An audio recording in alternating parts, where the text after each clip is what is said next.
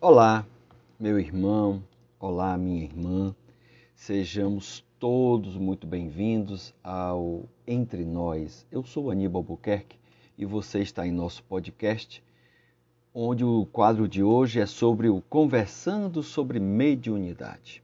E hoje o nosso episódio número 11 vem com o tema Sintonia pelo Pensamento. Olha que interessante.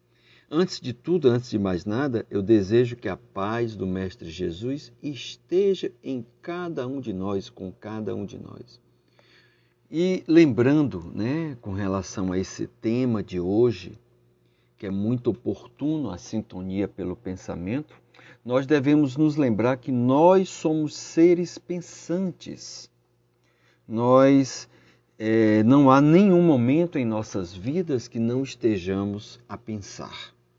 E a sintonia entre pessoas se dá pelo comportamento, como também pela semelhança do que gostam e deixam de gostar, mas a sintonia se dá principalmente pelos pensamentos.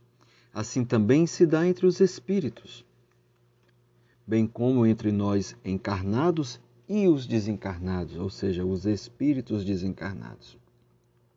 Dessa forma, se nossos pensamentos e sentimentos são de desunião, de desarmonia, raiva, tristeza, confusão ou depressão, nós com certeza, pela lei de sintonia, estaremos é, nesta sintonia com espíritos que possuem estes mesmos sentimentos e pensamentos. Mas se meus pensamentos e sentimentos são de alegria, felicidade, paz e harmonia, eu estarei em sintonia com espíritos que comungam com estes mesmos pensamentos e sentimentos. Então, todos nós temos a assistência dos bons espíritos, ninguém está desamparado inclusive aquelas pessoas que estão com pensamentos e sentimentos em desarmonia. Ou, ou seja, nós nunca estamos abandonados, nunca estamos sós. Mas você pode até se perguntar ou eh, perguntar a mim, Aníbal, se nós nunca estamos abandonados, porque muitas vezes eu não escuto ou não percebo ou não recebo o auxílio de bons espíritos?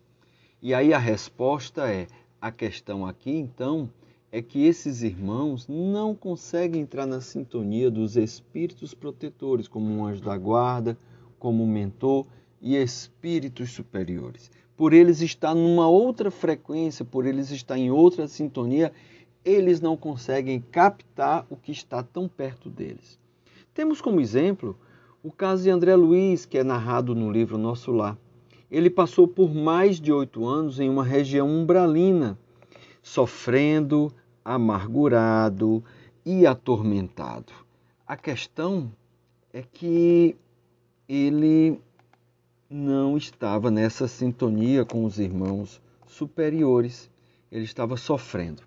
Mas quando ele imaginou que deveria existir um, existir um ser superior, um ser supremo, que ele deveria pedir ajuda, rogar por ajuda.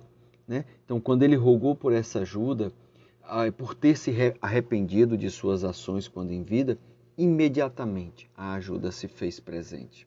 Posteriormente, já depois de, se, de ser tratado na colônia, no hospital de Nosso Lar, ele, quando se encontrou com sua mãe, um espírito em condição mais elevada, ele questionou por que ela o havia abandonado, que não tinha o ajudado em seu sofrimento. E neste momento ela nos traz um precioso ensinamento. Lhe diz que nunca o abandonou, que todos os dias orava por ele, que diuturnamente havia uma dupla de espíritos socorristas ao lado dele para ajudá-lo quando pedisse por ajuda. Mas que ele não os via, não os percebia, pois estava em uma outra sintonia. Mas no momento em que ele clamou por auxílio, imediatamente a ajuda se fez presente. Que lições podemos tirar da mensagem de hoje? Então, meus irmãos, com esse texto, gostaria de que cada um de nós pudesse refletir sobre a importância dos nossos pensamentos, dos nossos sentimentos e de nossas ações, inclusive de nossas palavras.